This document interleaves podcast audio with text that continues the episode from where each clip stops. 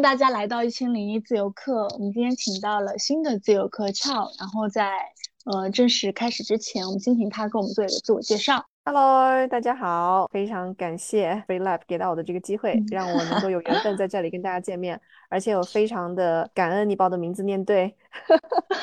对，因为一开始好多人见到我这个英文名都觉得，嗯，到底是什么？所以啊，念的花样千奇百怪的都有啊，所以就非常棒，就一上来就念对了。我的名字叫俏啊，就是意大利语“你好，再见”的意思。我的自我介绍啊，就好多标签啊，我随便拉几个来。我是一名人生教练，同时我也是个自由职业者，目前是一个。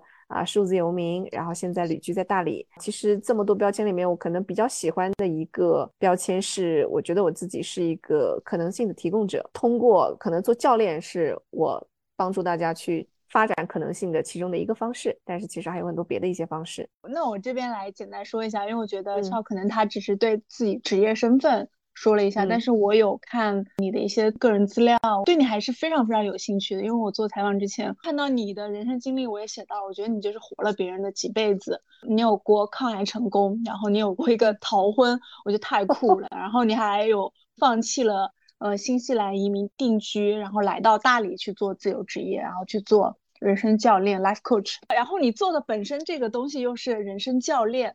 我就觉得你自己的人生都是很奇妙，我不知道这些经历会不会让你很早就知道了人生究竟是什么。所以我也觉得我今天可能也会很多的抱着一些想要向你学习或者想要向你询问一些问题吧。我有一个这样子的目的。好，谢谢你的介绍，就有一些这个受宠若惊，就英文来讲就是 I I feel flattered and humbled，啊，就觉得很很受宠若惊，然后对，觉得。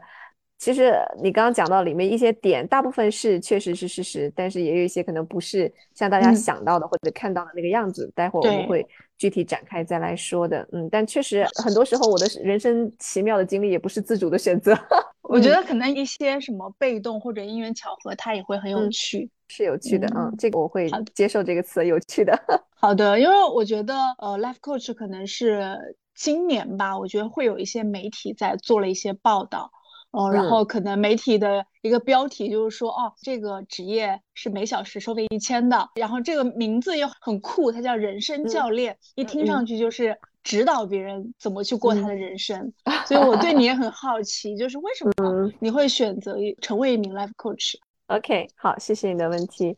你刚刚讲到里面有几个点啊？你说第一，为什么我选择成为人生教练？然后第二个，你说人生教练可能收费是一千左右。我在猜测你是讲说这个 rate 这个单价是比较高，是这个意思吗？对，我就觉得他在大家眼里面其实还是有一些非常神秘的色彩的。这个职业它是一个高薪的，同时它是有带着一些。很让人想要探究的，也怎么会有人来指导别人的人生？我觉得大家对这个职业有一些怀疑吧，就它是不是真的有用或者有效果？我觉得主要还是大家对这个职业其实不太了解，对于国内的人来说。对对对对对，嗯，好，那我就从几个方面开始讲吧。我就第一个，我怕我待会儿忘了，就先从价格开始讲好了。一千块钱的话，在行业之内确实是一个比较常见的一个价格，然后还有很多比这个更高的一些价格。但是其实我不知道大家有没有了解过心理咨询在中国，其实心理咨询的价格很多时候比人生教练高得多得多。就我身边有朋友去的，可能一个小时三千块、四千块、五千块的都有听到过这样的一些数据。所以相比而言，我觉得 人生教练就是一千块，在我个人的认知里面，就是不是非常 shocking，让人觉得很震惊的一个数字。嗯，当然也不是说所有的人一上来都能收到一千块钱。我不是在给大家设限哈，那你非要说有的人他可能真的天赋异禀，刚出道就能给人带来很大的价值。做这行真的有听到，比如说教练要收多少钱，客户说不，你收的太少了，然后要多给教练钱的这种事情都是有听到。就真正其实这个价值最终决定的是客户嘛，客户真的觉得哇哦。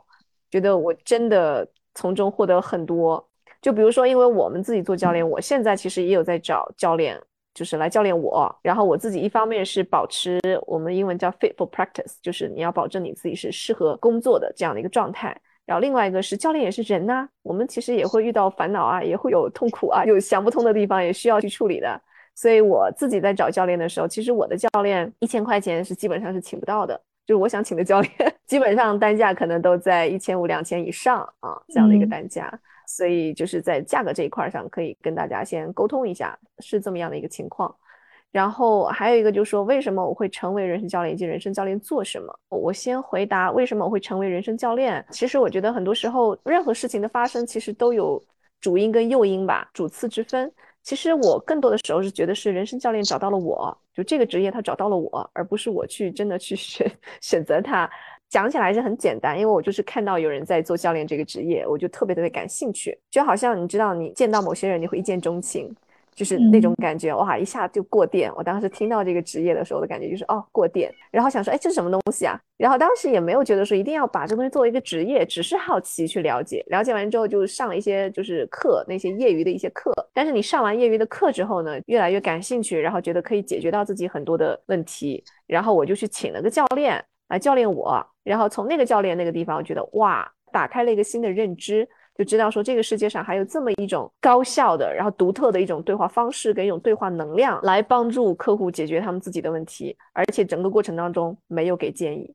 所以这个就讲到第三个问题，到底人生教练做什么？很多人一直把我们认为是人生导师，就认为我们是指导别人怎么去过他们的人生。嗯，但是这个跟教练的基本的哲学跟教练的基本精神是完全相违背的。教练我们认为的是，我们的所有的客户都是有资源的、完整的，并且是有创意的。在这种情况之下，当你真正相信一个人是这个样子的，你怎么可能会去给那个人建议呢？就你知道那个人是本自具足的，所有的答案都在他自己身上。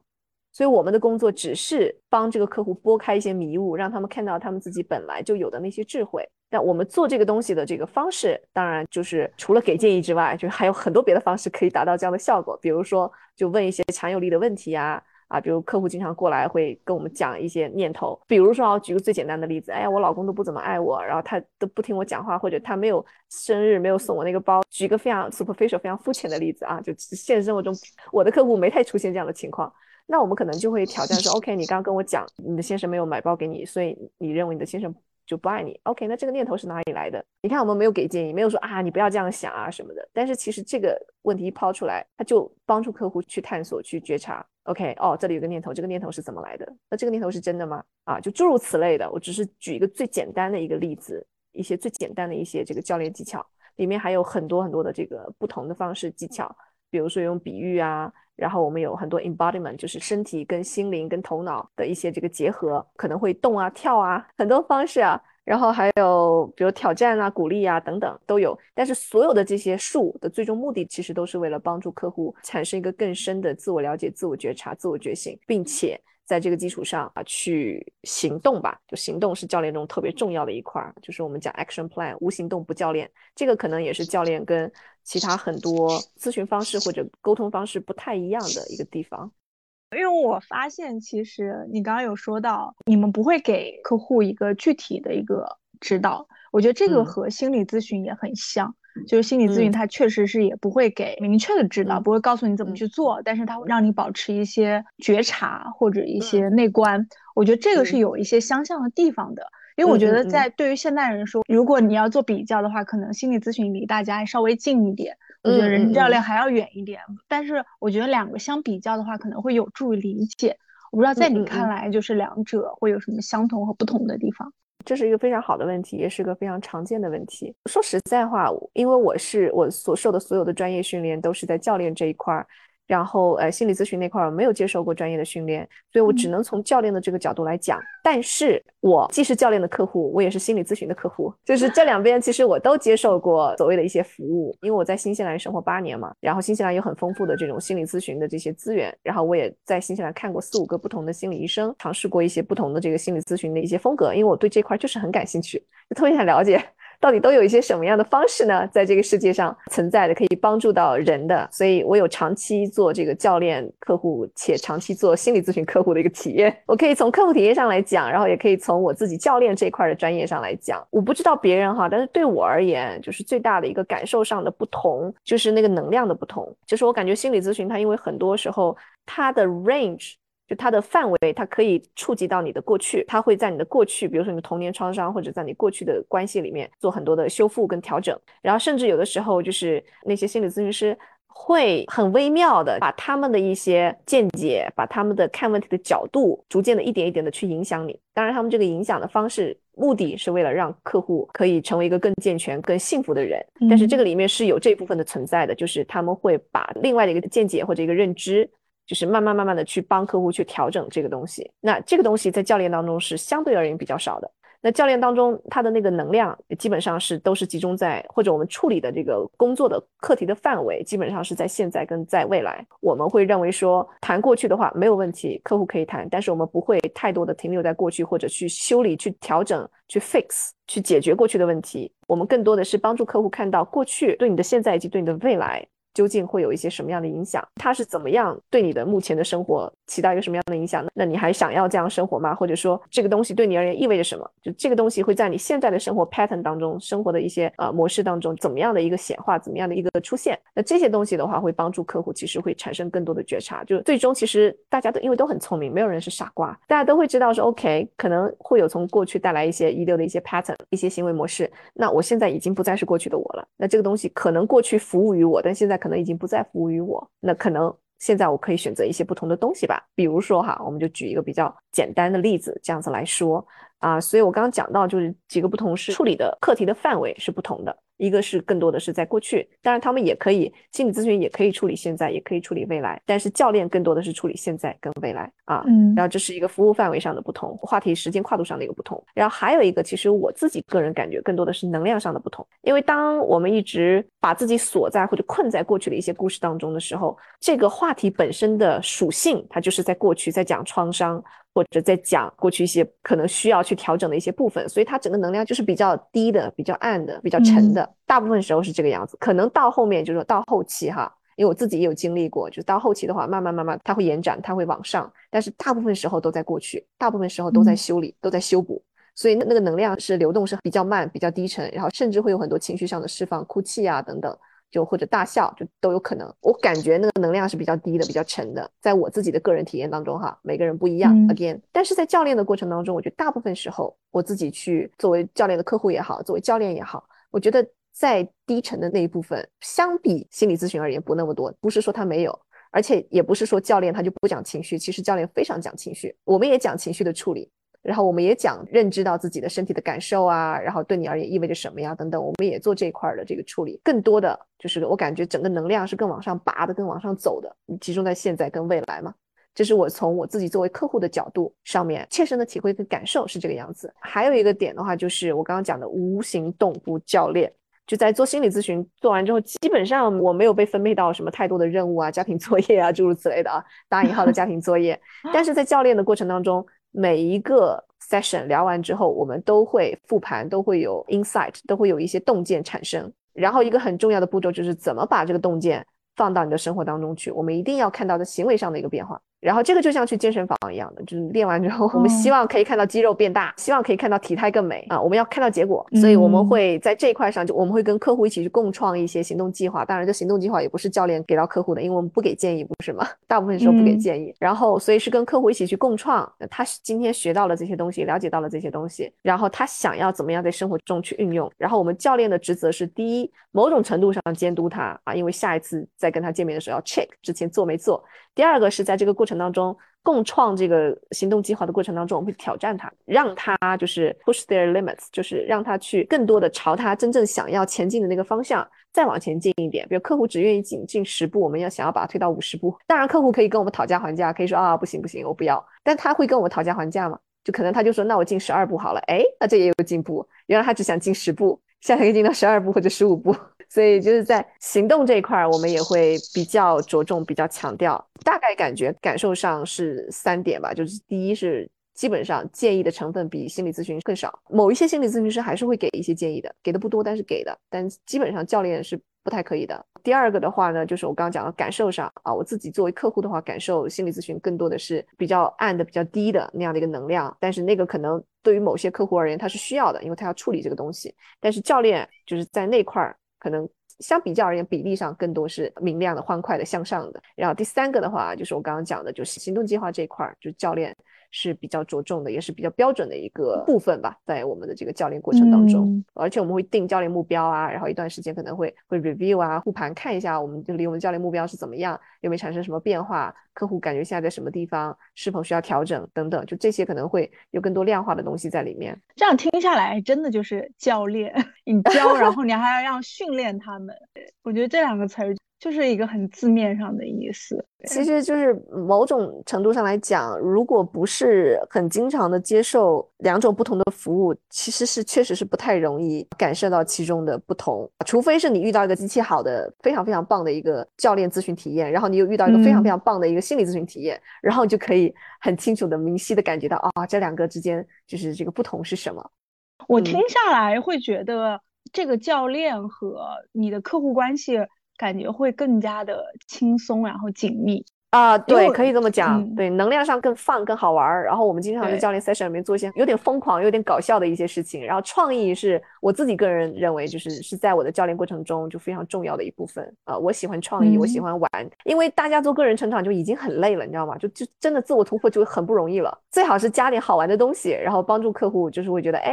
就挺有意思，有盼头。就比如说，我跟我的客户去做一个什么 session，我可能我会跟他们讲说，OK，那你比如说他们要探讨一段就亲密关系，我说好，那你那个下一个 session 来见我的时候，你就带一个物品，或者带一首诗，或者带一幅画，你是代表你现在这个亲密关系的这个东西，就是目前你对这个亲密关系你认为它是什么的那个东西，你带过来，然后我们下个 session 就可以直接从这个物品上打开，然后很快就可以谈他要谈的课题。大家想要获得的东西都是不一样的，是吗？如果是这个人生教练的话，大家在人生的一些课题上面都是不一样的需求。呃，一样也不一样，这个问题很好。嗯，所以你去看那个具体的小目标，可能你会觉得哦不一样。一个人说啊，我希望可以跟我的老公有更好的亲密关系，然后那个人说啊，我希望我在事业上可以不用再迷茫，然后另外一个人说啊，我希望可以在同事关系上可以成为同事中的影响者、领导者。但是其实我觉得到最后，就是这些课题听起来不一样，到最后其实大家要的是什么呢？大家要的都是相同的、类似的东西嘛，安全感、爱啊。连接呀，然后自我接纳呀，都是这些东西嘛，都想要一个 fulfilling life，就是都想要一个充实的、丰盛的、自洽的、幸福的人生嘛。那在人生这个教练的过程中，大家会经历哪些阶段呢？哦，这个就真的是每个人都不一样了。因为我教练过到现在为止七百多个小时，可能一两百个客户吧，在做这些所有的这些个案的这个过程当中，每个人的变化它都是不一样的，而且很多时候哈，就是他这个教练的改变不是发生在当下，甚至不是发生在我陪他的这一段时间，比如四个月到六个月的这段时间当中，他可能是发生在一年、两年、三年之后。我曾经做过一个调查，就是问我的客户。我说，到底这个你们觉得这个教练服务这段教练陪伴给你们带来了什么？呃，有的客户就写的非常简短，但是我就记得有一个客户他写了整整四页 A4 纸的邮件给我，然后那个客户那个时候我已经结束了跟他的教练旅程，可能有一年一年半，然后他就还在讲，就是他说这个它是一个 ripple effect，就是个涟漪效应，就这个东西会在很长的一段人生当中，就是可能。当时 session 里面他自己讲的某句话，他的某一个洞察，他自己生成的某些智慧，会在他很长的生命当中一直去产生作用。但是说实在话，让我们非常诚实的讲，可能不是每个客户都会经历像他这样子的一个变化。可能有的客户觉得，嗯，没，好像也不是很有感觉，都有可能的。但我觉得你在这个教习的过程中，你是不是？也会有很多的收获，就你在这个过程中也会需要一些成长什么的。对，因为我有看到你有说过，就是说你在接触一些客户的时候，你心里 是有过不舒服的。我觉得这个就特别的真实，你知道吗？嗯。但是我也很想知道你是怎么看待这种不舒服的。作为一个 life coach，作为你要一个教导别人的人生，你是怎么去处理自己人生这种就觉察到这种不舒服的这种时刻？我觉得非常有意思，嗯嗯，我再强调一遍，我们不指导别人的人生啊，我们也不教导，我们协同，我们协助，协同，嗯，这是一个很好的问题。然后答案很简单，就两个字：扩容。因为一定所有的这个不舒服，就是跟客户的在这个做教练的过程当中，我自己内心产生的所有情绪，是我自己可能还没有被看见、被照顾到，或者还没有完全成长的那一部分。比如说啊，就是我就跟你举一个很简单的例子，如果有人跟你说，哎，圈圈，你是个男生，你肯定觉得哦有毛病，就你根本就 不会把这个事情当做一回事儿啊，你就不在乎，这事情很快的就 pass 了。但是如果有人讲到刚好是你内心可能不认可自己、不接纳自己，觉得也产生自我怀疑的那一部分，哇，那对方这一句话一针扎下去，那就很痛了。我的理解就是说，去看待事物要有一些不同的角度嘛。那我再把这个再展开讲一点。我现在就是意识到，当我跟客户之间，就是比如说做完 session，我自己产生一些不舒服的情绪，或者内心有情绪在涌动的时候，那一定是我有一部分可能我自己还在怀疑自己，或者有一些自我不接纳的一个部分。所以这个时候其实是很好的一个停下来，自己去内观、去自我醒察的一个时刻。那这个客户的出现，其实就是帮助我去扩容，就帮我照见我自己内心可能还需要去工作的那一部分，就是还需要成长的那一部分。嗯，所以永远这个东西是跟外界的东西没有太大关系的，都在自己身上。再讲个直接一点，就是我刚开始做教练的时候，其实我家里人可能就不是。懂得特别清楚到底我在干嘛，然后他们也，你想从他们的角度，他们那个年代，他们所接受的教育跟跟理解，哇，我闺女在新西兰好好的，我当时在在新西兰政府工作嘛，做 marketing，好好的一个政府工作不要了，然后跑出去自己瞎搞些啥也不知道，对，然后那个年纪还逃婚，对吧？那三十几几了，你在干嘛？所以那个时候可能我的父母他们不太理解的时候，会讲一些话，比如说你这这个一把年纪了，一事无成啊，外面瞎晃啊，就。什么什么的，就是会会说一些这样的话哈，就出于关心，出于爱。那个时候的我，因为对我自己还是有怀疑，我刚开始做人生教练嘛，头两年其实是很动荡、很很迷茫的，还在探索那个道路的。哇，我妈这么说，我一下当时眼泪啪就飙出来了，我就觉得很受伤，我就觉得很不舒服，然后就对我的母亲产生很多评判。我觉得你做我的母亲就应该怎么样怎么样，你应该理解我啊，你应该接纳我，我已经这么辛苦这么不容易了，还不啦不啦不啦。哎，但是到现在。如果我的家人在跟我说这些，我可能就可以一笑了之，就是非常淡然。就这个东西，它不再引起我内心的情绪，它不再触发我了。话还是一样的话，父母还是一样的父母，但是我的反应变了。就跟客户也是一样的，就在跟客户有这个呃沟通的过程当中，如果有不舒服，那我一定会停下来看看，就 self check，我看看我自己是什么地方被触到了，是哪一块的这个信念，可能我还需要再去观察，再去调整。这就非常像一个思维的阴暗面，只要你会稍微转一下这个面，它就会立马就明亮起来。你还反而会把它变成一个你学习的一个方式、一个途径。对啊，我觉得这个就很巧妙了。嗯，对啊，扩容啊，扩容真的就是扩容，就是客户或者是生命中所有让我不舒服的事情跟人，都是来帮我扩容的。它扩大我的心量。最近也遇到一个朋友，那朋友也是特别有意思，机缘巧合认识。然后那个朋友他等于说。基本上踩了我生命中所有的雷点，就是你会觉得哇，这个人讲话怎么这么粗鲁，怎么这么对人充满评判，这么 judgmental 等等等等。然后一开始跟他接触的时候觉得很不舒服，但是其实后来我就又意识到还是一样的，就其实就是我自己要去向内关照的一部分。就到底我在不接纳什么东西？为什么那个东西让我如此难以接受、难以接纳？为什么会产生如此多的情绪？这个我必须要强调，我在这边讲这个自省的时候，绝对不是自责。绝对不是说，哎呀，你看我这个修行还不够啊，哎，你看我作为一个人生教练，这都处理不了啊，哎，不不不是这个东西，不是要把这东西全部转成向内攻击，就转成自责，只是很如实如是的打开看一看是什么，然后欣然的接受，就这个生命给予的这份礼物，送这个人来，然后你也知道啊，这个可能是你可以去提升啊，去进展，去去进化的一个方向，但是如果现在暂时做不到也没关系，那做不到就做不到的，就看见就好了，是这样的一个意思。我觉得这个对于所有人都可以学一下，因为我觉得这种生活中有点带刺的情绪，其实对他人不会太影响，影响的是我们自己。如果不发散出去，如果不应激反应的话，对他人没太影响。是的，但是有的人就是内化之后，他就向外投射，然后就变成指责，所以就吵架嘛。是的，是的，是的，是的。所以你在做人生教练的时候，你会有过哪些低谷吗？哦，就是太多了。我的妈呀，就嗯，有一段时间天天低，然后忽高忽低，忽高啊。准确来说，头十八个月的时候，它是非常的脆弱的，因为你要进行一个身份的转型，然后你没有固定收入，然后你的教练技术，那那时候可能磕磕巴巴，对吧？你刚开始就像你骑自行车嘛。对吧？你骑自行车，你刚开始骑，然后你的那个肌肉群还没有控制的特别好的时候，你很容易摔倒。但是你持续的精进的去练习，你刻意的去练习，这它其实到最后也就是个技术活儿，就是在教练技巧上它是个技术活儿，但是在个人修为上，它当然的是这个终身成长的事情。它有道跟术嘛，就术你是花点时间，它形成肌肉记忆，你是可以练的啊。但道的话呢，就我们到时候再说，这是另外一个问题。所以那个时候我面临的很多自我怀疑啊。然后自我不接纳呀，财务上的不安全呀，不稳定啊，家人可能不是非常的理解呀，还有什么哦？对，那个时候我不是刚那个时候逃完婚嘛，就是 感情上也没有着落呀，所以你想，我那时候整个人是几乎处在一个非常脆弱的一个人生阶段，逃完婚，然后又马上进行职业转变，然后马上就失去。你看，我们传统的这些这个安全的靠山都没了，就这这个即将有的老公也没了。然后当时我又从我那个房子里面搬出来，也是一个新的一个居住环境，要搬家，然后职业上又进行转型，一开始客户也不多，然后钱也不多。所以你说低谷吗？超低啊，非常低。然后那时候雪上加霜，我跟你说，就是当时开始写一些公众号的文章嘛，开始向大家就是向外去表达，向外去宣告说我要做这个事情了。就有人啊，就截屏我的那篇那个公众号文章，然后就在他自己的朋友圈就评论说，哇，现在这阿猫阿狗都可以当人生教练，然后啊什么，天呐，对，就说这个女生能教人什么？教你怎么做玛丽苏吗？哈哈哈。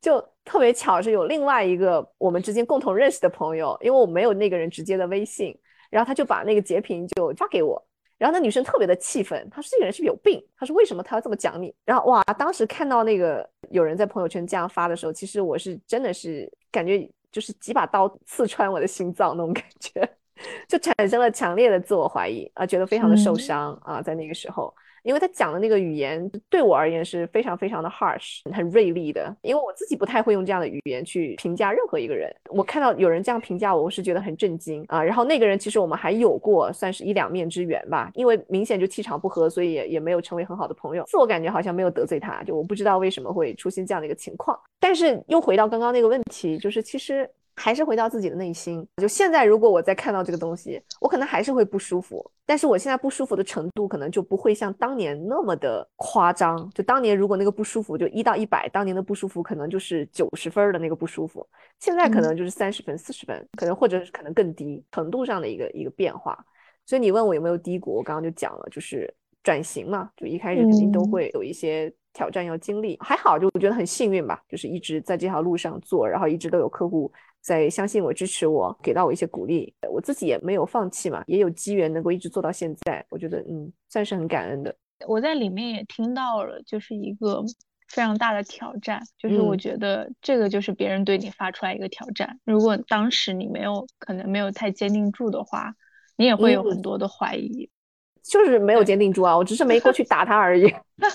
就是因为如果大家对这个人生教练又不理解，大家也会觉得这个东西很困难。你有可能是之前在从事别的工作，中途要需要加入进来，我就会觉得这个四面八方来的压力就会很大。对，又不理解的人，有的时候像有人评价我的工作，说什么人生导师啊、鸡汤大师啊、封建迷信啊，就是 神棍，什么我都听过。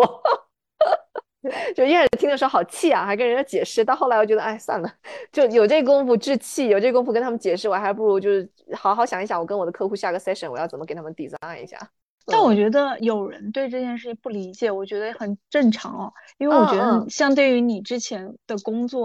你已经有了一份很不错的工作，但是连你父母都不理解为什么你会选择再去做一份大家完全摸不着头脑的工作。我觉得连你父母都不理解，我不知道，呃，你当时是怎么想的？放弃一种我在我们看来都是一种比较优渥的，你可以移居在新西兰那么好的城市。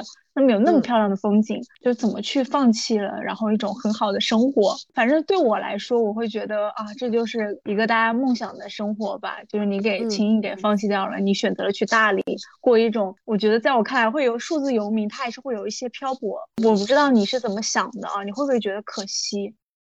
首先，我并没有放弃新西兰的生活，嗯，就我现在的情况是，如果我要回去，我随时可以回去。所以，这个对我而言，我一开始做这个决定的时候，没有觉得非常的困难。如果说你跟我讲说，哦，我要离开新西兰，就永远再不能回去，那 那我肯定 就是会。但是你之前会有不同的考虑，也是不错的。其实你也把那个工作给放弃掉了。呃，那个工作确实必须讲，我当时是在政府嘛，然后就所谓的这个新西兰公务员，当然那边公务员跟中国公务员不是一个概念啊。就是可能也是要经过很严格的这个筛选跟考试进去，不是考试啊，就是面试啊进去，但是就是他也。不是说你就铁饭碗就一定不能辞职，你在里面还是可以辞职，还是可以。很多人从政府跳出来又去做企业什么的都很正常。我在的那个团队也很棒，领导团队的我当时接触都是新西兰顶尖的科学家，我在帮他们做 marketing 嘛，在做的是新西兰的一些创新产业的一些宣传跟一些扶持吧，就有点类似这种中国中科院啊这样这样的一个机构，所以里面都是一些超酷的人啊，全来自全世界各地的一些专家。但是我逐渐逐渐，因为你那时候开始接触教练了，然后我也被教练，然后我自己去学教练。的课程，在这个过程当中，其实对自己的探索是一步一步深入的。我就意识到，就是那个工作我可以做，然后那工作它其实某种程度上也是很有意义的。就你想推动一个国家的创新产业，这听起来都很高大上，对吧？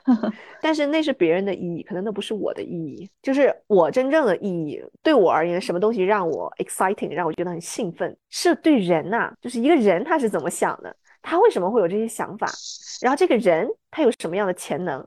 如果能够就是让一个人可以释放出自己的潜能，这个人可以去变化出什么样的人生的可能性，可以去蜕变出一个什么样的版本，我对这些东西非常的感兴趣。就是，而且这个事情它是一遍又一遍的，在我的生命中不断的重复的出现，其实都有这个旋律，就很多细节上都都能，就是指向那个同一个方向。就是我在之前在新西兰大学工作的时候，我最喜欢的那部分的工作，就是跟大学生们聊天，聊他们的未来，聊他们人生理想，聊他们工作职业方向，聊他们的人生情感困惑。而且那时候我都还没有做教练，就很多人。自主的就会过来找我聊这些东西，所以别人也看到我身上其实有这个特质，只是我自己当时没太当回事儿啊，没有留意嘛。你没有自我观察，你没有自我探索，你不会去把这东西很具化的把它抽出来，然后总结说这个是一个什么东西，面向上的一个热情，这是什么方向上的一个热情，你说不出来。但是后来我开始学习教练之后，这块儿其实就是我们的基本功。你要探索别人，你得先探索自己。探索到后来，我就知道，哦，OK，就不管那个推动创新产业这个东西听起来多么的牛逼高大上，不管它挣多少钱，不管它环境多么好，我们当时的办公室就在奥克兰的那个港口前面，就大落地窗前面就是海，特别漂亮。那个这些所有所有的这些都抵不上，当你真正帮助到一个人，就激发他的潜能，让那个人看到自己原来是这么优秀，这么发光，然后可以做出很多不一样的人生选择啊，探索不一样的人生脚本，哇，那个满足感是完全不一样的。啊！当我意识到这点之后，我就不觉得是放弃，放弃是啊，这东西好，你好爱啊，然后你舍不得它，没有那种啊，赶紧跳，迫不及待，我要去做我更热爱的事情了，呃，是这样的一个感觉，选择了另外一个不同的，我觉得自己更有热情的，更想要去做的事情。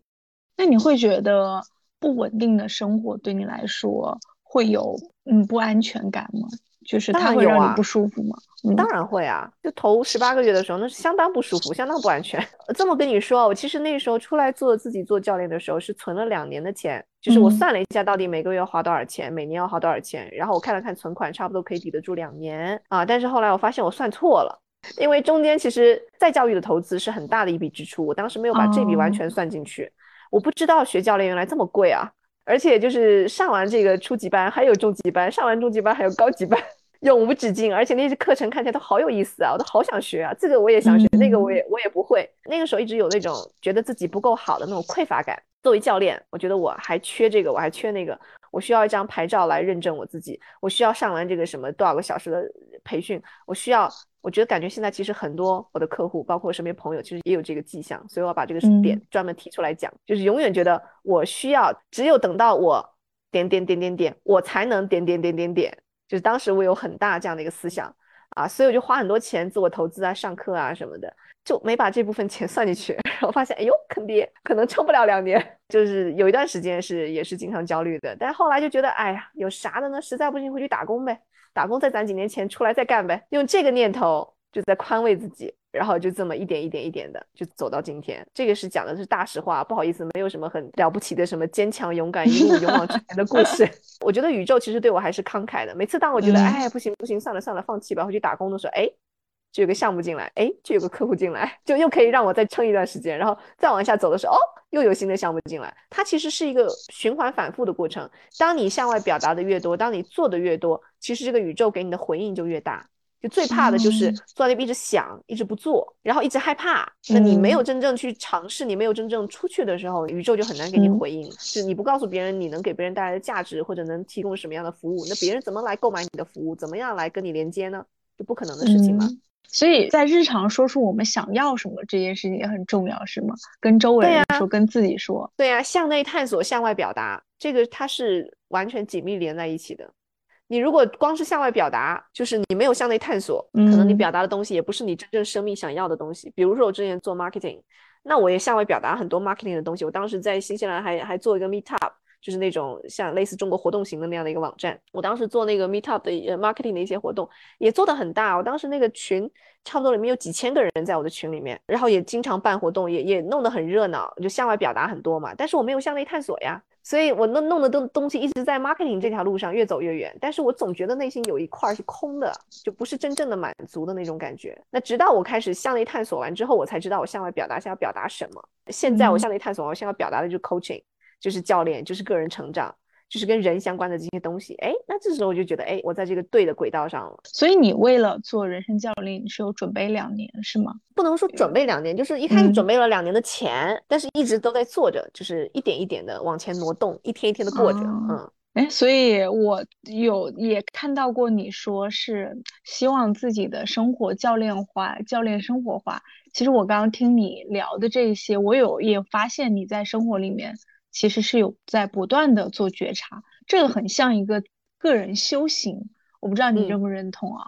我不知道针对这样的修行，你平常会做哪些练习吗？除了这种不停的这种内观或者这种做觉察，很多很多资源，很多很多方式来支持我，而且我其实。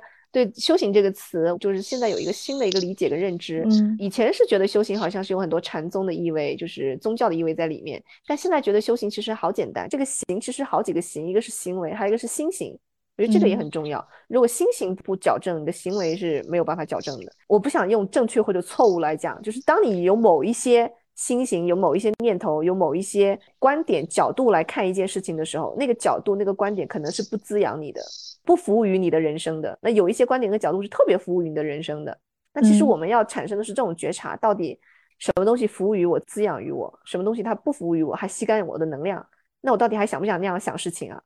这其实就是很简单的一个觉察选择而已。在日常生活当中，确实就是这一路过来，你看我刚刚讲到我用到的几个资源，你看教练我没停过，心理咨询，然后看书，然后我之前也做过十日内观的一个冥想的一个工具的一个学习一个练习吧，应该这么说更贴切，因为冥想到最后也只是个工具，工具本身不是目的。很多人为了冥想而冥想，其实冥想只是一条船，帮你到达彼岸，彼岸在哪儿？就自己要心里要明白，还有很多别的东西啊，比如说我自己会刻意的去观察，到底什么东西滋养我呀？到底什么东西、什么环境、什么人、什么样的一些艺术品或者什么样具体的一些事情，会让我觉得更放松，然后在我一个更好的状态下啊。很多时候我跟我的客户提这个概念，他们都觉得很陌生啊，什么东西滋养我？还可以这样想问题？你看，就大家对自己的了解、对自己的探索、对自己的关照，很多时候真的是很匮乏的。但是我会觉得，因为我看了你的人生经历，我会发现，其实像你这样能活得很有力量的人很少。因为我会觉得，如果是我的话，可能只经历其中一件事情，比如说说生病，他可能就会耗费了我很多的精力去抵抗。你不是孤独的，你不是一个人，我也是耗费了很多精力的。但是我会发现，就是你做的每一件事情，你会会给我的感觉是越挫越勇。就是你每件事情你做到后面，你又会迸发出新的生命力，嗯，然后又让会让你去选择做别的事情，这个就是一个生命力吧。就是我会发现，我现在做的事情就会比我以前做的事情多，是因为我自己在不断的调节自己，嗯，这是一个很明显的点。我甚至会在你身上我看到了你做的更多，但是我不知道这些事情他是怎么做到的，因为有的人他其实会碰到一件挫折。他其实会借此就消沉下去，因为我身边有很多这样的朋友，我见过，就是他们可能经历了生命中某些很重大的事情，他们就消沉了。但是像你这样就是越挫越勇的，在我生活中是反而是少见的啊！谢谢你的这个认可吧，用了“力量”这个词嗯，对我觉得是很有力量的。嗯，其实我感觉这个力量在你身上也有。然后你刚刚已经讲出了答案，你刚刚讲了啊，那是因为我自己会去调整，然后我现在做的比原来更多。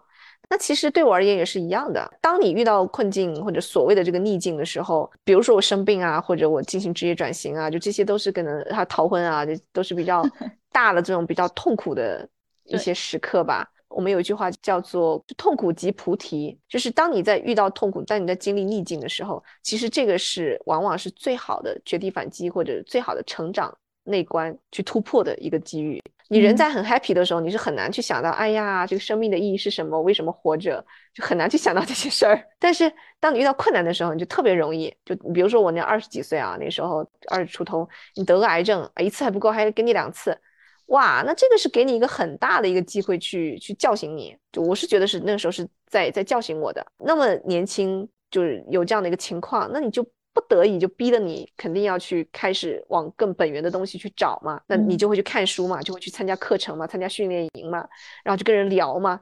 啊，你要去尝试各种禅修的方法嘛？哎呀，这这甚至你会有的人会就久病成良医，去学中医嘛。我那时候还记得我生病，然后当时就把那个我生病的那一部分的那个手术呀、什么临床学啊都看了一遍。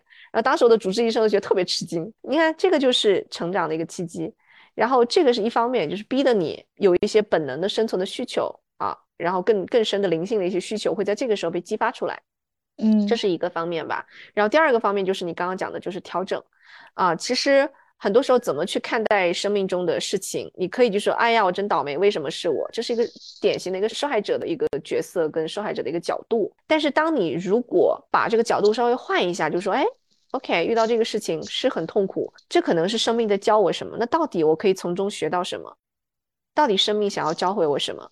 那这个它也是一个念头，也是一个想法。那这个想法带给我们的能量，跟刚刚那个啊，好惨，为什么是我？为什么偏偏是我？这两个都是念头，面对同样的事情，给到我们的能量是截然不同的。所以其实到最后，我忘了是谁讲了，他说真正的问题其实都不在外面，都只是在你的脑袋里面而已。就是不同的人对同一件事情有不同的认知，就造就了他完全不同的心理世界，而这个心理世界最终会显化投射在他的外在世界。我举个最最简单的例子啊，就是比如说水啊，水对我们而言啊就是喝的水，但是对鱼而言那就是他们的家，就是这个认知。就是完全不同。那对鱼而言是他们的房子啊，是他们赖以生存的一个地方。所以在鱼的心中，对水的投射跟我们人类对水的投射，那就是截然不同的。就像刚刚讲的，就是说，比如说我刚刚说那个客户嘛，那你可以觉得哇，这个客户怎么这个样子啊，或者那个朋友怎么那个样子啊，都是他们不好，嗯，对吧？都是他们的错，他们就不应该这样。你们当然可以这样想，没问题啊。然后就一直向外指责。但是如果你的认知调整了、变化了，你就觉得哦，这个人来，他要教会我什么？这段经历它要教会我什么？我可以从中学到什么？然后在现有的范围之内，现在现有的情况之下，我全然的接纳的基础之下，我还可以做些什么？嗯，很多人对全然接纳他是有误解的，就觉得啊，全然接纳摆烂，啥也不用干。不是的，那不是真正的全然接纳。你真的接纳了，你才有真正的平和的理智的这个力量去做充分的思考，并且做出下一步相应的一个行动。这才是真正的随缘跟顺势而为。但是我听你说，就我觉得这件事情它听起来非常简单，但它做起来其实非常的困难。这些事情就它要走进你的心里面，然后你日常要做很多练习，然后时时刻刻要保持这种警觉，不去放松它，否则有一些情绪它真的就会不停的去积累。怎么讲呢？其实说容易也容易，说不容易也不容易。你看我们现在之所以会有这些，很多时候不服于我们的一些信念，我们是怎么获得他们的呢？怎么获得的？就重新再怎么再学嘛，再学新的这个角度嘛。就我们有能力把我们自己折磨的这么惨，我们一定有能力把这个绳索解开，这是我相信的。我记得你之前就是在接受采访的时候有说到一个例子，就是一位 coach 的老师，你就提到他的内核非常稳定。我觉得那个故事也特别的酷，就是说你说到他面对别人的质疑，他可以很简单的、直接的将问题丢回去，我就会觉得这个其实就是我一直很想达到的一个境地。我不知道在你看来，一个人内核他稳定，它意味着什么？个人能不能去锻炼这种内核的稳定？嗯，非常好的问题。那个背景是，那是个 master coach 啊，就大师级教练，我们这个教练界最高级的。然后他在做一场 demo 的时候，被底下的观众挑战了。那个大师级教练就非常淡定，就说啊，就是你挑战我的目的是为了什么呢？就是我今天是来教大家学东西的。就如果你只是为了挑战我而挑战我，意思就是请你回去 check 一下你自己的起心动念嘛，就大概就这个意思吧。那其实这个故事要讲的就是说，这个教练他其实已经达到了一种某种程度上比较高的一个一个自洽跟自我接纳的一个程度。那那么这个东西的话，就所谓的内核比较稳嘛，就他不管别人 怎么看，他自己其实有他自己内心的对自己的一套认知跟看法。对我们意味着什么？意味着你少受苦呀，意味着你少一些烦恼呀。就举个很简单的例子，这两天我剪了一个可能跟我原来风格完全不一样的一个发型，大部分人就会说啊好看啊，很适合你啊，什么诸如此类的。但是其实我内心是知道，就这个跟可能传统心目中一个教练应该有的形象出入是比较大的。然后果然就是这两天就有一个人说，他说哇你这剪的什么头啊，真的不怎么好看耶。啊，就那种 他就很直接的讲，然后还在一个群里面讲。就换作是以前的话，如果我对我自己有所怀疑，我肯定讲，哎呀。是啊，这个教练不应该是这样的一个形象啊，应该是怎么样怎么样吧。但是因为现在我就根本我就不 care 这个东西，然后我就哈哈大笑，我说是吗？我说那看来我们的审美很不一样哦，应该不是我的发型有问题吧，哈哈哈。然后就过了。然后这个事儿呢，就一点都没有激起我任何的情绪上的反应。那我觉得这个。归纳下来，就怎么去修炼内核？我觉得其实很简单，就三个字：文思修。就是文，就是你去接触这些比较滋养自己的或者比较赋能的一些看问题的角度啊。之所以会有现在很多的烦恼跟苦恼，其实就是因为我们有一些，我这边就用这个词吧，就不太正确的或者不太滋养服务于我们的一些观念跟角度。比如说啊，这是很常见的，就他爱我，他就应该听我的话呀。然后什么，他说爱我就该给我买包包呀，他就不应该骂我呀。然后就很多这些。念头就都没有经过检验，就嘚儿放到脑袋当中，然后就用这套系统在工作，然后生活中到哪儿都是问题，看谁都不顺眼，就是因为脑袋中这套运行的信念是本身就是有问题的。如果说我们想要让自己好受一点，就先要有比较有智慧的看问题的角度跟方法嘛，所以就要去找一些比较有智慧的一些材料，我们怎么？把自己塞入这些错误的支箭，我们就要再把自己怎么塞入那些正确的滋养于我们、服务于我们的支箭。塞完之后，当然不是说让你完全的不分辨，你就是第一个是闻，就是你要去听闻；第二个是思，就是就要思考这东西到底是真的吗？有一些东西真的就是所谓的这个鸡汤，它可能听起来很美，但是落实到现实生活中，它也不是那么回事儿，就不是所有场景都适用于那句鸡汤。所以这个时候就要就就到第二步，就永远说啊，我是最棒的。天天有信心，对吧？就很多人可能也会对人生教练有这样的一个误解，觉得我们天天就给人家鼓励打鸡血啊，也完全不是这样的。第二步就是要思考，你要思考这东西真的适用于我吗？真的所有场景都适用吗？它到底是真的吗？是对的吗？什么场景下是适用，什么场景下不适用呢？啊，就要去思考。当你真的反复去验证那个东西在生活中它是真的是正确的，它确实是真理，它确实服务于你的生活的时候，哎，就到了第三步去修，就真的去运用嘛，去实践嘛，去练习嘛。我们怎么养成一个不好的习惯？其实也可以怎么养成一个好的习惯，这个过程都是一样的。先了解、接触，然后思考一下，觉得哎，确实不错，那好，那就去试一下，做一下吧。做的过程当中又有调整。那这这时候那个再回到第一轮，又去接触这个智慧的一些见解或者看法，然后再去思考它是不是真的，再去生活中去实践、去检验、去运用，就跟去健身房练肌肉一样的，你得练，练到最后就是特别熟悉这套新的思维模式，那旧的那个路它自然而然就封住了，它就不再走了，就走新的那个道路了。然后这个时候你就会发现，哇，你的人生好爽，就是阻碍很小，就特别丝滑，想干啥就干了，就执行力很强。更加的能够跟自己的身体链接，跟自己内心真实的声音跟想法去链接，就那些心魔的声音就降低了，就减少了，然后你做事情就更加流畅了，就它就进入一个正向循环。所以为什么有的人的人生是如此之高效，如此之充沛，如此之丰盛，阻力很小嘛？啊，他就原来原本的这些才能就能顺畅的，他就能发挥出来。因为每个人其实身上都有很多的才华才能，只是很多时候被那些。心魔呀，那些嘈杂的声音所压住，那那底下的那个能量出不来嘛？明白。我觉得这个和心理咨询也是有一些很像的地方，同样它要帮你清理一些你的过去，然后你才可能去达到一个很好的未来。其实说心理过去，其实更多的其实是在讲说清理一些不再服务于你的信念、一些念头，其实就想法嘛。很多想法有的时候，哎呀，我不行啊，我这能行吗？这个不太好吧？等等这些东西。检验一下再放到脑袋里，不要什么都不经思考就放到脑袋里。是是是是，我觉得很有意思的点就是你会说到每个人都要去实行他自己生活里面那一套东西，不要去只听一个信念。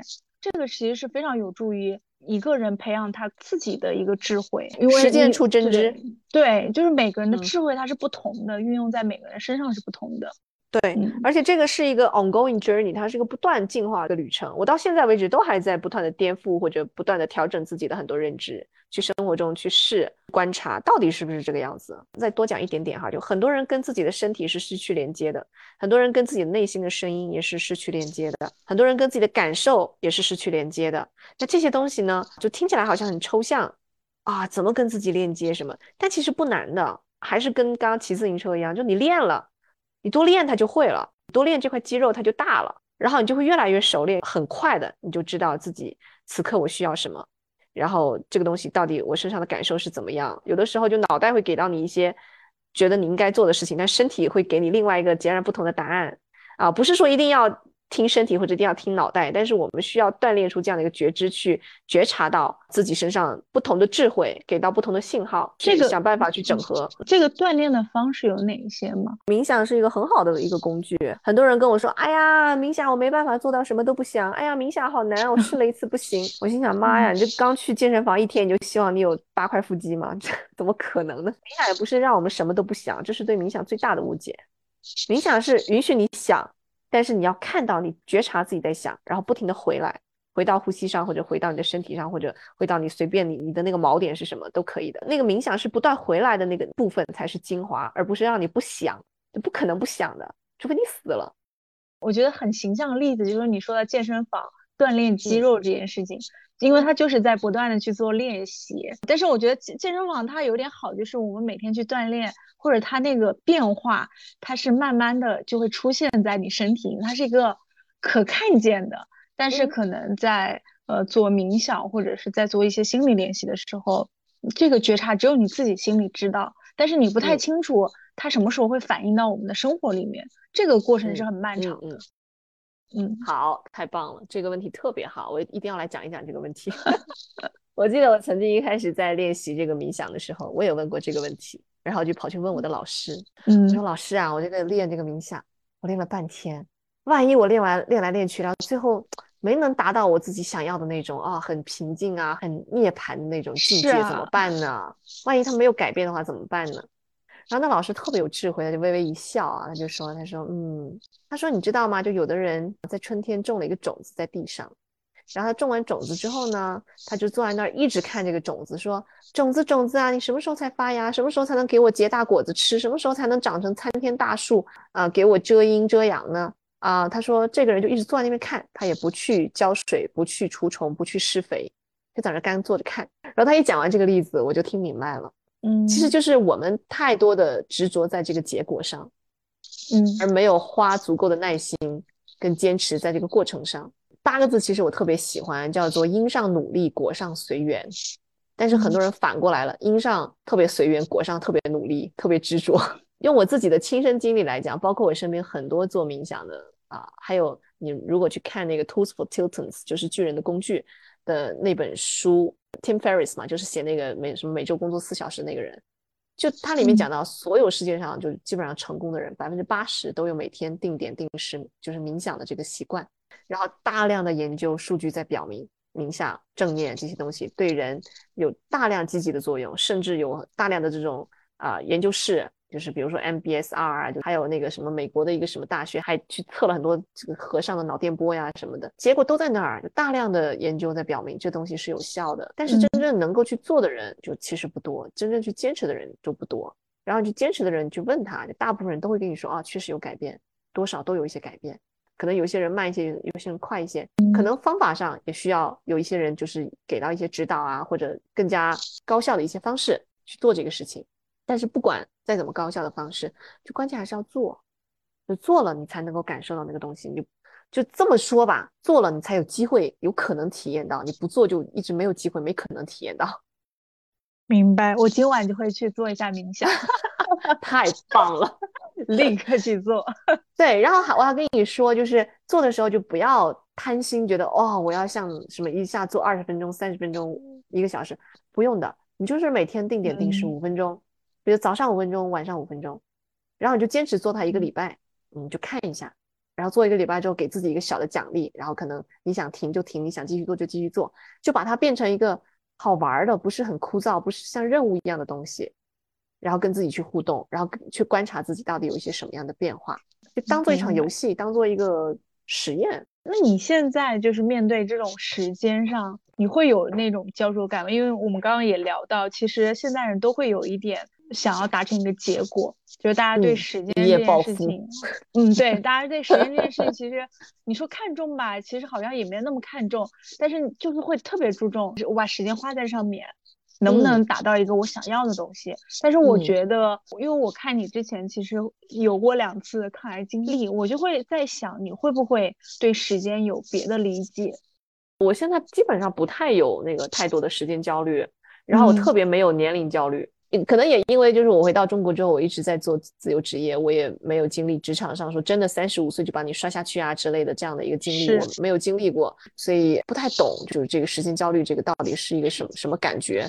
嗯，但是我可以理解，就是如果当这个社会好像都在给你灌输这样的一个信息，你必须要怎样怎样，你才能怎样怎样的时候，那当然很容易就被同化嘛，啊，潜移默化的会有这个东西。我之所以现在不太有时间焦虑的一个原因，是因为我觉得更多的是我现在学习或者知道说怎么样去取舍，就我知道肯定事情永远是做不完的，然后总有总有一天我会死的，我又不活两千岁，所以在这个时间里面，在这段。日子里面，就我尽量让这个过程愉悦一点，然后这个就我觉得比较重要，比达到什么结果对我而言更重要。就我今天还在跟我一个朋友说，我说啊，我说我接下来可能要做一些线上的工作坊啊，或者线下的一些工作坊之类的，有一些想法冒出来。然后他对方就跟我说啊，那祝你活动顺利之类的。然后因为也是初期做这个活动嘛，不知道会不会顺利，然后就回他我说哦，没关系的，我说哦，谢谢你，我说但是没关系的，不顺利也没事啊，都是玩耍。这都是一个过程，一个体验啊！我觉得这个对我而言比较重要吧。所以当事情很多，我其实也有很多事情，然后我这个人脑子里面天天冒出新的想法啊，今天想做这个，明天想做那个，就是我典型的 所谓的这个三分钟热度的这种三分钟热度的这种性格，就想法特别多，然后真正的落地的没几个。然后一开始对这个我也觉得很苦恼啊，到现在我就觉得接纳了，我就是这个样子的人。OK，我就是有很多念头，然后很多项目只能做一半就不做了，就觉得哎好无聊，不做了。的人，我接纳自己的这个框架，我接纳自己的这个特质的情况之下，那我可以做什么，让我自己觉得这个生命是更丰盛的、更幸福的、更有意义的？哎，但我接纳之后，那就好办多了。然后我就知道该怎么做，怎么样去调整。所以最怕的就是对自己不接纳，说啊，我不应该这样，我应该每个项目都都尽善尽美的做，应该每一个项目只要我想到，我都要去落地执行。妈呀，那我就死掉了，就死在半路。所以就我就不是那样性格的人，有的人他是就是执行力特别强，然后就是特别落地，一步一步脚踏实地做的人。那我接受认可这样的不同，然后我也愿意就更多的就在自己现有的框架上，怎么样去利用自己的优势去做一些我自己觉得有意思好玩的事情。我会发现这个职业真的是在滋养你。我想到你你那个词，就是你的人生和你的职业真的它是融入在一起的。然后就会让你整个人，嗯，很自洽。我觉得你在其中是有得到很多的一些收获的，嗯，这是我感受到的。对，而且还要讲一个就比较可能挨打的话，就是 很多时候你跟客户在接触，我跟客户在对谈的时候，很多时候客户在疗愈我，客户在给我很多的能量跟滋养。我跟你讲很有意思，当我自己遇到什么卡点，那客户可能就带来什么卡点，就特别特别妙。我觉得这宇宙的安排太好玩了。很多时候在聊着聊着的过程当中啊。然后客户他自己产生了一个很强的一个洞察，或者他自己生成一个智慧，然后那智慧也会照亮我呀，让我生成很大的一些动力，或者很多的一些鼓舞。就真的，我最近报了那个普拉提的班，就是因为我其中的一个客户，就是他的那个状态啊，他的那个行动力，深深的感染了我。然后我觉得啊，太棒了。然后那个能量是会传染的嘛，会带动。然后我也就去报了班，也是要向客户学习，就真的把照顾好自己的身体这件事情当做个项目，当做个任务，好好的去落实。去养成这样的一个习惯，你这样职业状态真的很棒，我觉得尽量进入一个良性循环吧，就为了自己也为了他人，嗯，照顾好自己才能照顾他人。所以我们还有最后一个问题，就是一直是我们这个这个播客的保留的问题，我不知道你怎么看待人生教练这个职业前景在国内哈？如果有小伙伴想要成为一名 life coach 的话，你会给他哪些建议？我先来用这个人生教练的方式给你拆解一下。好，我今天就很像在 很像做了一场 coach，你知道吗？你在说你自己的故事，但是会让我觉得很受启发。嗯，OK，哦，这其实今天讲话的方式完全不是教练对谈的方式吧？Anyways，我知道，就是，但是我 会听到很多关于一些呃能对我自己有启发的一些事情，但是这些都故事都来自于你。好，那我待会儿再来问你我想问的问题。我现在先回答你的问题。好的。呃，第一个问题就是我怎么看待人生教练这个前景，对吧？就这个这个问题的前提就是，好像我对人生教练的前景是有一个看待的一个态度，但是其实我并没有。我就想起前两天就是有一个朋友也是想要做人生教练，他就来问我，他说：“你觉得在国外好像看起来很流行啊，就在中国，你对这个前景怎么看呢？你觉得它是个上升产业吗？等等等等。”当然嘴太快了哈，我回答之后我有点后悔，可能可以表达的更好一些。我就直接说 “None of your business”，我说不关你的事。那这句话的意思是什么？就是说其实。这个产业它不管上升也好，下沉也好，或者这样也好那样也好，其实跟我自己本人我觉得没有特别大的关系。当然，如果它是一个上升行业，这个可能要打破很多人的认知了。嗯，就觉得哇，不是要看风口吗？不是要看这个 trend？呃，不能说打破吧，就是我跟这群人有着不一样的一个看法。啊，跟认知在这件事情上，我是觉得不管你所在的行业是上升，所谓的上升还是夕阳或者怎么样的一个产业，关键还是回到你自己嘛，就是你自己真正想要什么，你在你的可控范围之内可以做些什么。举个最简单的例子好了，比如说呢，写毛笔字，以前可能在古代的时候，很多门帘啊什么，就你写毛笔字写得好的人就很厉害嘛，你可以靠这个挣钱做一份职业，对吧？但是你到现在现代社会，你全部都是打印机，全部都是那种门牌，就是做好的那些那些什么亚克力门牌，好像写毛笔字的人行业就产业就没了，就没落了。你包括以前打铁的人，就是或者说以前给马钉马掌的人，对吧？就是这现在这行业都消失，都没落了，都不复存在。他们绝对不是风口行业。但是万一如果你真的很热爱这个东西，你真的好喜欢它，那你就真的就不做了吗？那有没有办法说把这个东西把它想个另外的一个方式？变成你的一项生存技能，有可能吗？我觉得完全是有可能的。就你加一点创意，加一点别的 business model 进去，我相信一定是有办法的。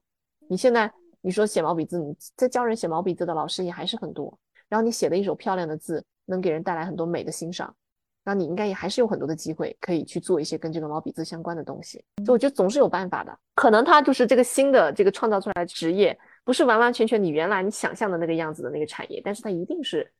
就是我觉得一定人有无限的潜能，可以找到一个就既能养活自己，然后又能够结合进去自己 passion、自己热情的这样的一份谋生的一个方式吧。就是我的认知哈，当然完全任何人都可以 diss 说不可能，想的太美了。OK fine，那是你的认知，但是我不要用你的认知来过我的生活。就我宁愿选选择，我觉得对我自己比较滋养的这种信念，不想要用那样的信念去生活啊。我觉得那样信念生活太痛苦了，我觉得好绝望，人生没有希望。好了，装逼装完了，我们现在回来讲这个。确实，我对这个行业是很看好的。这个看好不是因为我在做这个东西啊，而是因为我确实觉得这个是一个大势所趋，就是整个大的趋势，大家都在往这个心理健康啊、个人成长啊，就大家物质现在都很相对而言比较丰盛了嘛。虽然说这个中国什么还有多少亿人，这个收入在在在几千块钱以下，但是很多时候我们去想一想，我们的生活可能比很多时候就古代的那些皇帝啊或者那些大官啊什么都来的。便捷很多，但是我们的幸福感并没有像那样呈指数型的去增长，所以到底是哪里出了问题？其实还是有问题。就为什么物质提升了这么多，但是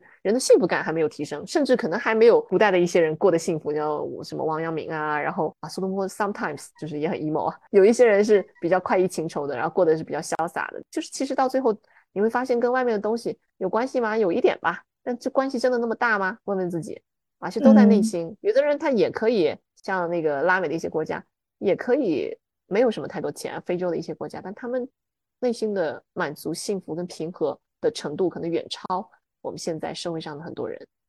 所以，其实还是从内心去出发。这个行业的发展啊，我是看好的。就再回过头来讲，觉得应该会，就是如果一直这样子很快的卷下去的话，我觉得就对我们这个行业的诉求会越来越大。Which yeah, I don't think it's a good thing。我不认为这是一件好的事情，但是。这个是一个潮流，这是一个你可见的很简单的一个因跟果，你因就是这个样子，果就就是会长成这个样子，你没办法的。其实我最希望的是，就到最后可能就大家都能成为自己的教练。所以我说为什么会说这个教练生活化、生活教练化，其实不只是指我自己，我还想把这个理念、这个好用的工具背后的这套哲学，就带给更多的人，让更多的人去了解这个东西，然后可以更加高效的、有爱的、平和的跟自己相处，跟别人沟通。因为这个是我很想要去做的一件事情，啊，所以这个风口可能如果真的想要考虑这个职业的朋友，仅代表我个人意见哈，我觉得这个是一个很好的行业，也是一个肯定会在不停发展的、不停发展的一个行业啊。因为你看国外，就就美国啊什么，就基本上就就一个很普遍的一个概念了，就是比尔盖茨都说，everyone needs a coach。每个人都需要一个教练，这比尔盖茨讲的。中国现在刚开始萌芽，但是我已经看到，就是可能这个圈子不一样吧。因为我感觉我在我的世界里好多教练，我打开我的朋友圈，百分之八十都是教练们在发内容，所以我有种错觉，就是 全世界的人都知道教练，然后都在使用教练。可能再走出一点我的圈子，可能再往外延一点，可能确实就不是很多人去知道这个事情。我们还有很多的空间可以去做去发展，而且教练不仅在个人上面可以使用，还有家庭教练。然后有还有这个企业教练、团队教练，哎呀妈，老多教练了，各种各样的教练啊，亲密关系教练、健身教练啊，好多好多。进来之后学习教练，然后慢慢慢慢找到你自己的一个细分市场，或者说其实不是你去找到，而是细分市场来找到你，它会自然发生的。总而言之，言而总之，看好，我觉得它它会发展。然后第二个的话就是有什么建议建议是吗？我觉得首先是先 check 一下你的起心动念是什么，为什么想做教练？是觉得教练这个行业能挣钱，教练很酷，可以帮到别人，帮到自己，还是莫名我就喜欢你啊，深深的爱上你，说不出来原因，就是我就是属于这种。当 check 完自己的起心动念之后，我觉得才可以讲后面的事情。如果一开始起心动念是出于恐惧啊，出于逃避。或者出于其他的什么东西，不是出于爱的话，那可能后面会有一系列的一个影响跟结果出来。就这个是我会首先建议大家去思考的。然后第二个的话就是啊，我不认为说一定要具备什么特质的人才能做教练。有人之前问过我啊，你觉得做教练需要具备什么特质呢？我觉得什么特质都可以，都很好，因为每个教练都有自己的特色，他有自己的特长，然后他有自己的风格，有自己的能量，然后这样的教练他会找到适合他的、属于他的那个客户频率。所以不要有这种限制性思维，说啊，我必须要能说会道才能做教练吧，我必须要什么什么什么 HR 背景，什么五百强才能做教练吧。所以我一开始的时候，就是做自我介绍，我都会跟大家讲一讲啊，我是五百强出来的呀，我是怎么怎么样，就是把自己的这个光辉岁月列一遍。我现在把这些标签全摘掉了，因为我觉得你真正学的越多，你就会越知道说，其实真正一个好的教练，那些东西不是最重要的。就就算你有很多的公司背景，有很多的行业背景，很多的咨询背景，不代表你是一个好的教练。真正一个好的教练跟这些专业的东西没有非常直接的一个关系，是 nice to have，OK，很棒。但是你真正做教练的过程当中，其实教练是讲的少，客户是讲的多的。那教练讲百分之二十到三十，客户要讲剩下的东西。就你那么会讲干嘛？就不是关键。然后教练不能给建议，所以那些咨询背景、那些行业背景拿来干嘛？你不能跟他讲，你就这么这么干。真正的教练本身这个技术这个东西啊，是需要一个重新再去学习。而且其实教练技术里面很难的一个就是不给建议，因为我们太容易想要去 fix，想要去给建议。是的，是的，闭嘴就怎么闭嘴？这个这个我花了很长时间去训练。第一个是起心动念啊，然后第二个就是任何人都可以做教练，只要你想，没有问题。三的话就是这个听起来有点矫情，但是我真的觉得我还是很想讲，就是真的，请带着一颗帮助别人的心去做这个工作吧。很多时候在跟客户接触的过程当中，时间做久了，或者说有一些客户可能跟你不是的那么的契合呀，那个能量上不是那么的同频共振啊，很容易我们会是不是会产生一些情绪，只是会觉得是一份工作。但是其实这个教练不仅仅只是一份工作，他到最后其实真的是要用一颗心。去唤醒另外一颗心，用一个灵魂去点亮，去照亮另外一个灵魂，让他们看到自己本身就有光。那这个东西其实真的要沉下来，走到心里面去的，不是嘴巴上讲两句“哇，你好棒啊，amazing，brilliant” 就可以工作的。就我发现，我跟客户之间真正的一些链接产生的时候，或者说有很强的信任，或者他们愿意全然打开，或者发生很大的蜕变跟变化的时候。都是我真的感觉到我自己在用心的呵护，想到设计流程，然后去怎么样，在这过程都是一些很小的细节，然后真正会 touch 到客户，客户会真的觉得哇，他是真的在关心我。可能是转了一篇文章，可能是送给客户特别适合他那个场景下的一些小礼物，可能是一张鼓励的卡片，一些额外的一些啊支持，或者有的时候就是在一个 session 里面跟客户一起共情，一起流泪，这个东西是很难去伪装的。如果你觉得就这样的工作方式可能不是你特别想要的工作方式，那可能会再考虑一下，再看看。当然，还是很建议你来试，因为所有的东西都是我讲的，就是文思修，对吗？你现在文，然后还得思，你自己思考啊，对不对？然后怎么怎么知道它对不对啊？要修，在现实生活中去试一下。嗯，想做就来试一下呗，上个课，对吗？了解一下，然后开始跟别人做，然后做一段时间，你觉得哎，这个东西真的不适合我，那就算了。那你做了一段时间，哎，这东西真的很不错，哎，就继续做。其实好简单的，just try，just do it。今天听到了你跟我聊，我觉得真的要去多去试一下，不管是冥想，或者是我们平常的生活里面的做这种内观，我觉得真的都是可以从今天开始就去试一下。嗯，如果不试的话，永远不知道。对对，好多人就是坐在那边犹豫，我该干这个还是干那个？哎呦，我在想说，你犹豫了两个礼拜、三个礼拜。可能你真的去做的话，这两三件事你都试完了，你都早就已经有答案了。不用坐在那边一直想的，嗯，其实很快，用一些小的一些事情，小的试错成本去试一下，就很快你就会有很直觉的感受。它不会像我们想的那么难，我觉得要去敢去尝试一下。那我今天这边没有问题了，谢谢乔，我觉得今天收获非常大。嗯，好，现在轮到我了，作为一个教练，提问时间来了。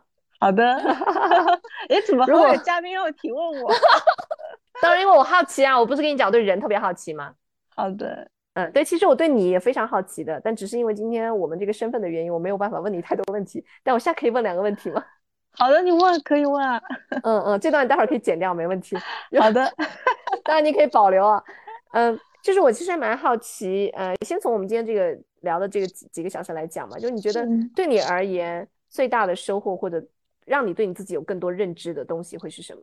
我会觉得我提到一个词儿就是修行，因为你给我的感觉它非常像在修行。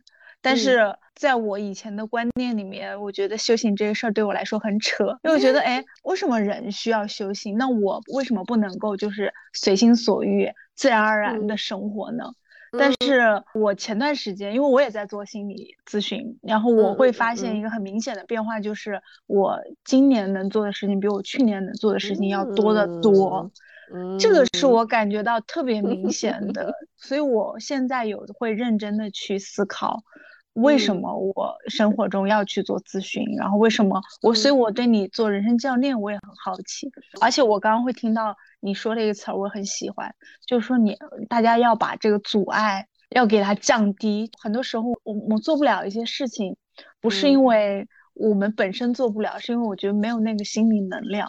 对对，是的，对，我觉得心理能量这个事儿太重要了。就是有时候我们就像你刚刚说那个扩容，就我们心里只有那一点点空间，施展不开，对，所以我们就只能做那一点做这些事儿。对对，但是你看一些人，他为什么每天那么有活力？怎么每天能能使那么多劲儿？或者他有那么多精力可以发散出去？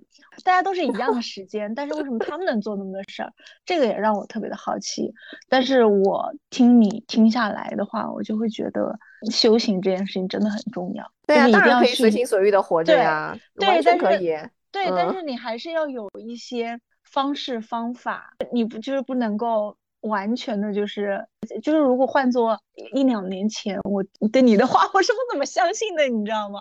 因为我没有这个人生经历，就是我觉得我自己开，对我觉得我自己开心了，我干嘛要去做修行？但是我这两年，我觉得特别是疫情，然后我在上海，今年又封的特别厉害，对对对，我就会特别知道了，就是所有的外界这些东西对我来说，我都没有办法控制它，我只能控制我自己。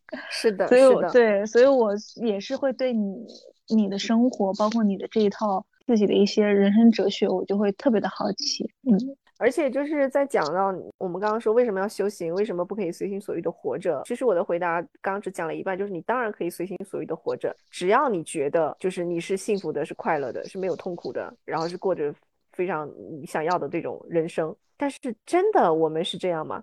就生活中可能很多时候我们郁闷的时候，比我们自己。觉察到的还多，所以问为什么要修行？因为修行了就可以少一些痛苦嘛，然后就可以多一些幸福，有真正的这个自由，更多的这个自由。就好多人说啊，你现在过自由职业好爽啊，有自由的人生。